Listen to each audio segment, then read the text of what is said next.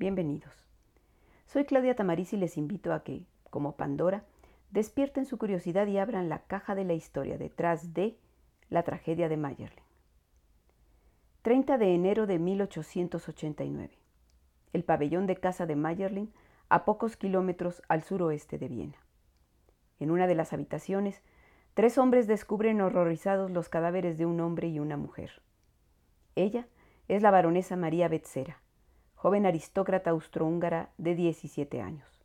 Él, Rodolfo de Habsburgo, único hijo varón de los monarcas del imperio austrohúngaro y heredero al trono. María y Rodolfo eran amantes desde hacía apenas unas semanas, pero estaban profundamente enamorados, aunque bien sabían que su relación era imposible. Las circunstancias de su muerte siguen siendo un misterio. Desde el principio se barajaron dos teorías, la del doble suicidio y la del asesinato político. Como fuera, la muerte del heredero al trono sumergió en una crisis dinástica uno de los imperios más grandes y poderosos de Europa, pero también de los más conservadores y anquilosados en un mundo de rápidos cambios y de ideas nuevas.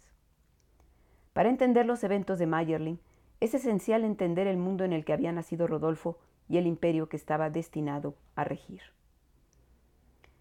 Rodolfo había nacido en Viena el 21 de agosto de 1858.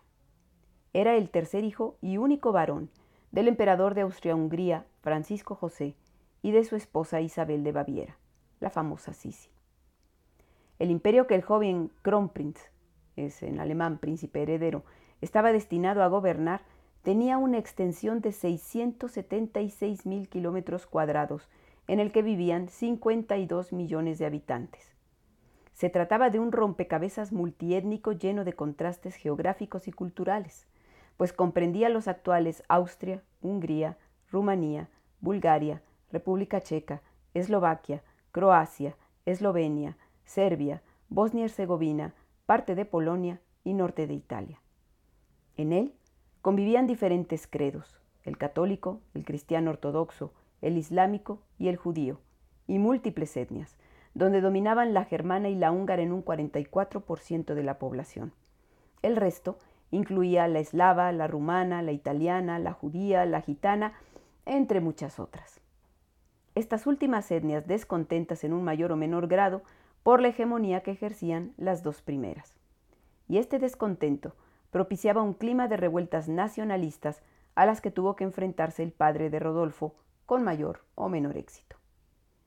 No solo aires nacionalistas se respiraban en el imperio. Desde el triunfo de la Revolución Francesa de 1879 y con nuevas oleadas revolucionarias en 1820, 1830 y 1848, Europa vivía la irrupción de las ideas liberales que se enfrentaban al antiguo régimen absolutista. A este enfrentamiento no era ajeno el imperio gobernado por, eh, Francisco José. Su dinastía era una de las más antiguas y de las más conservadoras del continente. El emperador había sido educado en el conservadurismo más estricto. Era un absolutista convencido. Él pensaba que su dinastía, la de los Habsburgo, era desde hacía siglos un instrumento de Dios en la tierra para garantizar el orden natural del mundo. Como gobernante, se trataba de un hombre disciplinado, metódico y trabajador. De hecho, trabajaba jornadas de 10 horas y gobernaba pues de forma autoritaria, con mano de hierro, centralizando el poder en la capital, es decir, en Viena. Y por supuesto, rechazaba y reprimía las ideas liberales y federalistas y era apoyado en ello por los sectores más conservadores de la sociedad, como la aristocracia y la iglesia. Sin embargo, Francisco José no era ningún tonto y aunque estableció un Estado centralizado, así unitario y autoritario, mm, tremendamente absolutista, sí llegó a otorgar pequeñas concesiones a los sectores liberales moderados. Esto ante la presión ejercida por los grupos burgueses, porque esta clase burguesa pues era la responsable del impulso económico del imperio. Igualmente el emperador mm, había tenido que manejar estos problemas nacionalistas en las diferentes etnias eh, de su imperio y concretamente supo manejar muy bien la más fuerte de las crisis que este problema nacionalista étnico eh, había provocado dentro de sus territorios. Esto era el afán independentista de los húngaros. Recordemos que era una de las etnias más eh, numerosas y exigía igualdad de, trato con respecto a la etnia eh, germana de, los austriacos. Por influencia de su esposa, la emperatriz Isabel, o sea, de Sisi, que a diferencia del emperador tenía ideas liberales y progresistas y un especial interés por Hungría, el emperador Francisco José eh, supo manejar el, problema firmando en 1867 el llamado Compromiso o Ausgleich, que convirtió al imperio en una monarquía doble, donde el emperador de Austria se convertía también en rey de Hungría y de esa manera le daba igualdad de trato al territorio austriaco y al territorio húngaro. De esta manera nacía el famoso imperio austro-húngaro. Esta decisión evidentemente liberó al imperio de una enorme tensión política, pero ello no, em, no eliminó por completo eh, la existencia de grupos húngaros de tendencias radicales que exigían algo más que pertenecer al imperio, eh, em, que, ser parte del imperio austrohúngaro y, este, y estar bajo el gobierno de un monarca austriaco. Y además, pues todavía persistían el descontento del resto de las etnias del país. Bueno, pues como adalid del absolutismo y a pesar de sus hábitos austeros, Francisco José también defendía la solemnidad y el estricto protocolo que regía las costumbres de la corte austriaca y que tanto odiaba su esposa. De hecho, la, la, estricta etiqueta cortesana que ejercía como una verdadera camisa de fuerza chocaba con el carácter libre e inquieto de Sisi, que pasó su vida huyendo de Viena y de su corte en largos y repetidos viajes, que desgraciadamente también la alejaron de sus hijos, a los que por otra parte le, le, habían sido arrebatados por su suegra, la archiduquesa Sofía, que no le permitió que los educara ella. De hecho, recién nacidos, esta mujer, eh, la, archiduquesa Sofía, que era la, eh, la madre del emperador y que, que, ejercía un gran influjo sobre este, Prácticamente cuando nacían los jóvenes archiduques, eh, archiduques era el título que se le daba a los príncipes, bueno, pues cuando nacían los jóvenes archiduques, la archiduquesa Sofía los arrancaba de los brazos de su madre para entregarlos a nanas institutrices y preceptores que los educaran. Pues de esta manera, pues con un padre dedicado en cuerpo y alma a sus deberes como soberano y una madre ausente, Rodolfo creció con una enorme carencia de afecto. Destinado a ser el heredero de la corona imperial, el joven Kronprinz fue educado por estrictos tutores que lo sometieron a métodos duros, de, como por ejemplo darle baños de agua helada o lanzar disparos en medio de la noche para curar sus miedos, imagínense. Y tales métodos, en un joven como él, que era sensible y delicado y de por sí con tendencias depresivas, pues no, no lograron el, el objetivo deseado, sino que solo consiguieron reforzar su ya de por sí carácter pesimista y, este, y depresivo. A pesar de los esfuerzos del emperador por formar al heredero que según él requería el imperio, pues Redolfo resultó para él pues un verdadero fracaso. De hecho, así se lo dijo en la última entrevista que tuvieron. Eh, la personalidad de ambos hombres era totalmente opuesta, porque Rodolfo, eh, más eh, que haber heredado el, el, carácter de su padre, heredó el inconformismo y el temperamento artístico de su madre y también sus ideas liberales, esas ideas que tanto combatió Francisco José en su gobierno. Esta incomprensión entre ambos hombres y la falta de comunicación que hubo hizo que el archiduque eh, optara por expresar críticas al régimen en medios escritos ocultándose bajo un seudónimo. De esta manera manifestó su anticlericalismo atacó los privilegios de la aristocracia y denunció la miseria de la clase trabajadora. O sea, abiertamente criticó el régimen de su padre. Igualmente, pues era favorable a una alianza con Francia en detrimento de la que su país tenía con Alemania. Estas ideas pues los enfrentaron con los sectores más conservadores del país, que empezaron realmente a dudar de si Rodolfo era la persona idónea para sustituir a su padre en el puesto cuando éste hubiera muerto. Esto lo fue aislando poco a poco. Además, eh, aparentemente, Rodolfo fue más allá de simples críticas y llegó a conspirar para sustituir a su padre en el trono. Esto lo veremos más adelante, influyó mucho en, y parece ser que fue determinante en los sucesos de Mayerling. En fin, también en su vida privada el archiduque chocaba con lo que se esperaba de él. En 1881 se casó con Estefanía de Bélgica, hija del rey Leopoldo II, con la que tuvo una hija en 1883, Isabel María. Se trató de un matrimonio de Estado. La mujer del progresista príncipe era una princesa conservadora y tradicional que evidentemente no le llenaba desde el punto de vista intelectual, pero tampoco cubría sus necesidades afectivas. Por ello, Rodolfo tuvo muchas aventuras fuera de su matrimonio eh, y eran aventuras que su mujer pues no tenía otra que soportar con resignación. Pero cuando tras el nacimiento de su hija el archiduque contagió a Estefanía de una enfermedad venérea que la dejó estéril, ella nunca se lo perdonó y el matrimonio se convirtió en una simulación. O sea, en realidad no había una relación y menos una relación íntima entre los dos. Las consecuencias de esto, o sea, de esta esterilidad de, Estefanía, iban a más allá de la vida conyugal de, los, de los príncipes, pues acababan con la posibilidad de que Rodolfo tuviera un hijo varón que heredara la corona imperial. Recordemos que en Austria regía la ley sálica. Esta ley impedía a las mujeres ocupar el trono, por lo que con Rodolfo, si éste no tenía hijos, pues con él terminaba la posibilidad de que un descendiente directo de Francisco José fuera emperador. Es decir, el único que, el que iba a terminar con esta, con esta línea sucesoria, pues iba a ser Rodolfo mismo y cuando éste muriera, pues ya no iba a haber descendiente de Francisco José directo, descendiente eh, en el trono. En fin, rechazado por la conservadora corte vienesa, infeliz en su matrimonio y en choque continuo con su padre, pues Rodolfo acabó sintiéndose como un extraño en el mundo al que pertenecía, hasta que conoció a María Betzera a finales de 1888. La baronesa María Alexandrine Frein von Betzera, nacida el 19 de marzo de 1871, era miembro de la aristocracia húngara, hija de un diplomático magiar afincado en la corte vienesa.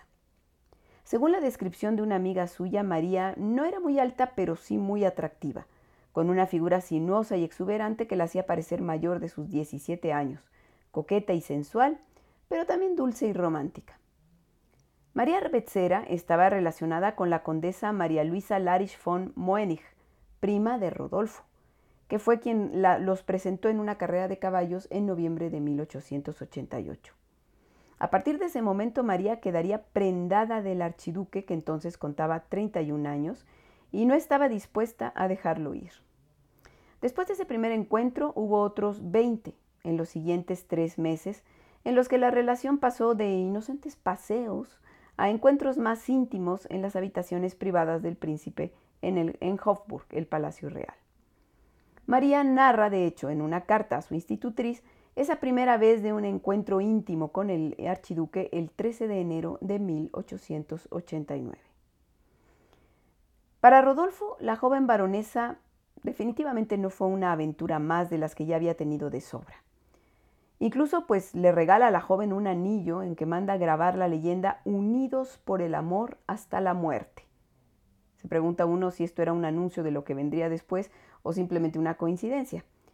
Pero bueno, la mejor prueba de que el príncipe realmente se había enamorado de la joven baronesa es que escribió a la Santa Sede solicitando la nulidad de su matrimonio con Estefanía, o sea, tenía verdaderas intenciones de casarse con María Betzera. Pero en la encorsetada corte de los Habsburgo no había lugar para los divorcios, y así se lo hará ver Francisco José a su rebelde hijo, como veremos más adelante. De cualquier manera, la Iglesia Católica no tendría que dar una resolución al respecto, pues los acontecimientos de Mayerling se producirían apenas unas semanas después.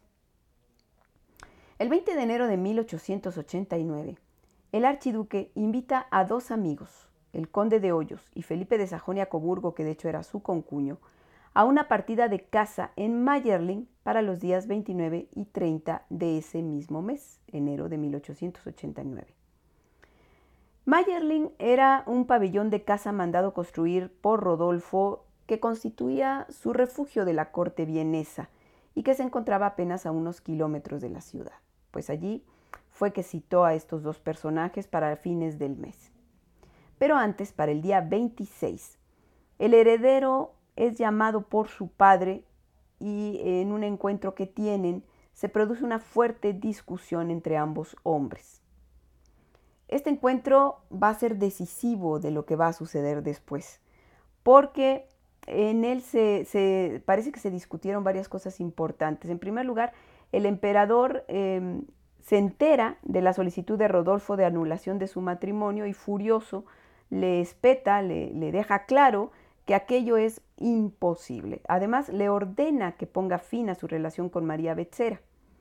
Pero aún más grave que esta situación sentimental del heredero, Francisco José llama a su, a su hijo porque había descubierto que éste estaba en contacto con sus opositores, particularmente con nacionalistas eh, extremistas húngaros, y que planeaba derrocarlo, es decir, descubre el famoso complot. Rodolfo sale visiblemente molesto de la reunión, y bueno, pues el tono de la misma va a quedar patente cuando el ayudante de campo del emperador entra al salón después de que sale Rodolfo de él y encuentra a Francisco José sin sentido. Para el día 28 de enero, María, y Rodolfo llegan a Mayerling. Ella de hecho viaja en secreto. Mm, pues incluso los invitados del archiduque, el conde de Hoyos y Felipe, em, y Felipe de Sajonia, eh, ignoraban que ella estaba en el, en el, pabellón de casa cuando llegan el día 29. Ellos no, no sabían que ella estaba allí, ella se mantiene oculta y el archiduque esa mañana desayuna con ellos, pero pretextando un resfriado se niega a acompañarlos en la cacería. Al final del día, solamente el conde de Hoyo se queda a dormir en el pabellón, mientras que Felipe de Sajonia regresa a la ciudad. Los amantes pasan la noche en Mayerling celebrando, y a las 7.30 de la mañana Rodolfo le pide a su ayuda de cámara Johann Loschek que lo despierte una hora más tarde para desayunar. Cuando éste acude a las ocho y media a llamar a la puerta de las habitaciones de su señor, no obtiene respuesta. Preocupado, le avisa al conde de Hoyos, pero éste vacila en, en, forzar la puerta al saber que el príncipe está adentro con una mujer. Será Felipe de Sajonia, que llega un poco más tarde, quien ordena echar abajo la puerta. Es entonces cuando los tres hombres encuentran la trágica escena. Los dos cuerpos sobre la cama, ambos con heridas de bala. Al enterarse de los hechos, Francisco José no reacciona como un padre, sino como el emperador de Austria. Hace jurar a los involucrados que guardarán silencio sobre lo que han visto. Manda sacar el cadáver de la baronesa para enterrarlo clandestina y precipitadamente, y ordena redactar un primer comunicado en el que se anuncia la muerte del heredero debido a un ataque de apoplejía. Pero esta versión no se sostiene por mucho tiempo porque los rumores se disparan y el gobierno tiene que cambiar la versión de los hechos y aseguran que el archiduque se disparó en un ataque de locura. Ello implica un problema porque la iglesia no permite el entierro en suelo sagrado de una persona que se ha quitado la vida. Para resolver este inconveniente el emperador envía un telegrama al Papa, cuyo contenido se desconoce, pero bueno, este es más que suficiente para que el Vaticano apruebe el entierro del archiduque en la cripta de los Habsburgo lo cual tiene lugar el 5 de febrero, o sea, las exequias eh, con toda la pompa de la, que son necesarias para el acto, pues se celebran ese 5 de febrero. Ahora bien, ¿qué sucedió el 30 de enero de 1889 en Mayerling?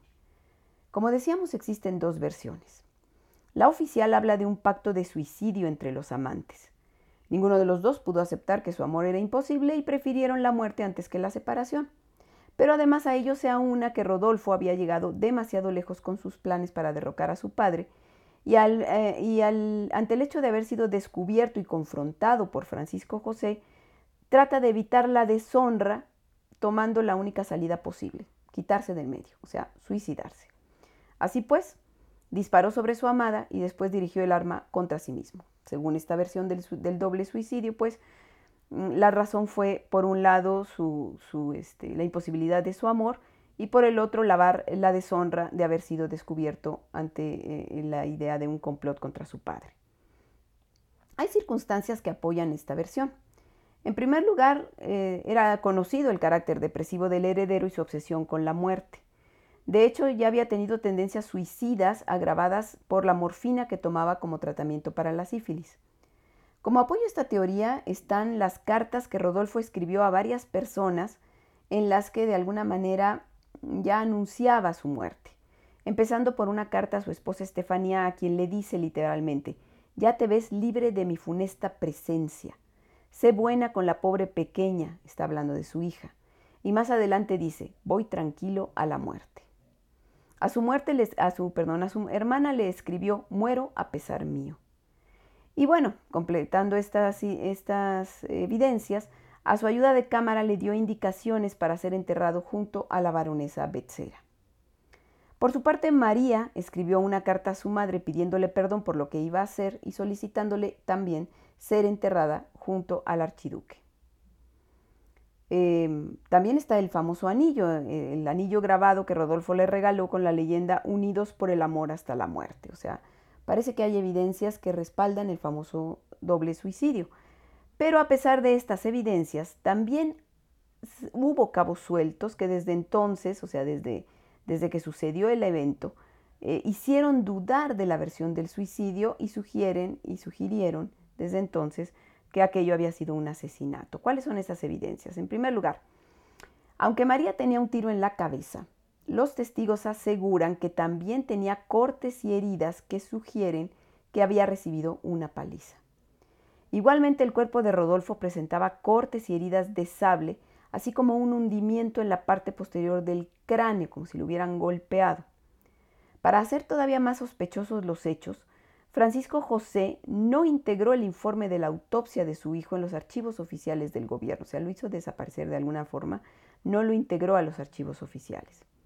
Además, Johann Loschek, el ayudante de cámara del príncipe, mencionó que, según lo que vio, en la estancia había señales de un enfrentamiento, había muebles volcados, eh, estaba revuelto todo, o sea, había señales de que había habido pelea y una de las ventanas había sido abierta desde el exterior.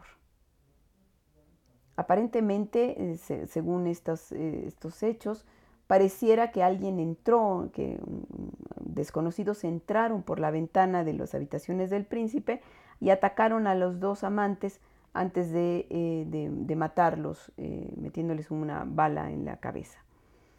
Ahora bien, eh, también, también hay testimonios de personas de la época que manejan la idea del magnicidio. uno de ellos es el embajador alemán en Viena, que le envió un mensaje a, su, a su, gobernante, al Kaiser alemán, en el que se refería a una versión del nuncio apostólico Luigi Galimberti, que decía que no se trataba de un suicidio, sino de un asesinato. Finalmente, en una declaración a un diario en 1983, o sea, ya mucho más para acá, la última emperatriz de Austria, Cita de Borbón Parma, afirmó que el archiduque fue asesinado, no se suicidó, fue asesinado y que además se trató de un asesinato político. Hay que decir que posteriormente el hijo de esta mujer la desmintió, pero bueno, eso fue lo que ella declaró en 1983. Ahora bien, de tratarse de un magnicidio, ¿quién lo llevó a cabo? Pues hay tres opciones. La primera es que fueron los servicios secretos imperiales, que con su muerte pues buscaban, ya fuera, por un lado, acabar con una conspiración de nacionalistas húngaros, esa conspiración en la que el heredero estaba implicado, o simplemente impedir que llegara al trono, porque con sus ideas liberales pues ponía en peligro la continuidad del imperio. Así que pues detrás de estos servicios secretos que ejecutaron al, al heredero, pues debe haber estado los sectores más conservadores del reino y por supuesto entre ellos el mismísimo emperador. Otra opción pudo ser Estefanía, la esposa, celosa de la becera y preocupada por el escándalo que podía, haber, que podía producirse a raíz de la petición de su marido del divorcio ante la Santa Sede. Eh, por último, la emperatriz Cita de Borbón, esta última emperatriz austriaca que eh, declaró en esa declaración en 1983 que detrás del asesinato estuvieron los servicios de inteligencia francesa, los servicios eh, secretos franceses, porque al parecer Rodolfo había acordado con ellos de que destronaría a su padre para que, una vez ocupando su lugar, llevara adelante una política más bien favorable a Francia y en contra de la que entonces era eh, la aliada natural de, Austria, Alemania. Y de esta manera dejar aislada a Alemania en el panorama político eh, europeo. Asesinato o suicidio. La muerte de Rodolfo implicó una crisis dinástica, pues sin heredero directo, Francisco José pues tuvo que buscar a su sucesor entre sus sobrinos y optó por el hijo de su hermano Carlos Luis, el archiduque Francisco Fernando, un hombre que desde luego no estaba preparado para el papel y que no era del gusto del emperador, no le gustaba a Francisco José. De cualquier manera, este señor no ocuparía el trono. Francisco Fernando fue asesinado en Sarajevo por extremistas serbios y su muerte sería el detonante de la Primera Guerra Mundial. Pero además, la muerte del heredero de ideas progresistas acabó con la posibilidad de renovar desde dentro el viejo y anquilosado sistema absolutista que enfrentado a la modernidad caminaba inexorablemente hacia su muerte. Con el final de la Primera Guerra, apenas dos años después de la muerte del anciano Francisco José, el imperio austrohúngaro se desmembró. Austria se convirtió en un pequeño país al centro de Europa y el enorme territorio que lo conformaba se transformó en múltiples estados independientes. Además, en esa vorágine que supuso su derrota en la Gran Guerra, la otrora poderosa monarquía austriaca encontró su fin. Si les gustó este podcast, síganme en mis redes sociales como La Caja de Pandora Historia. Gracias.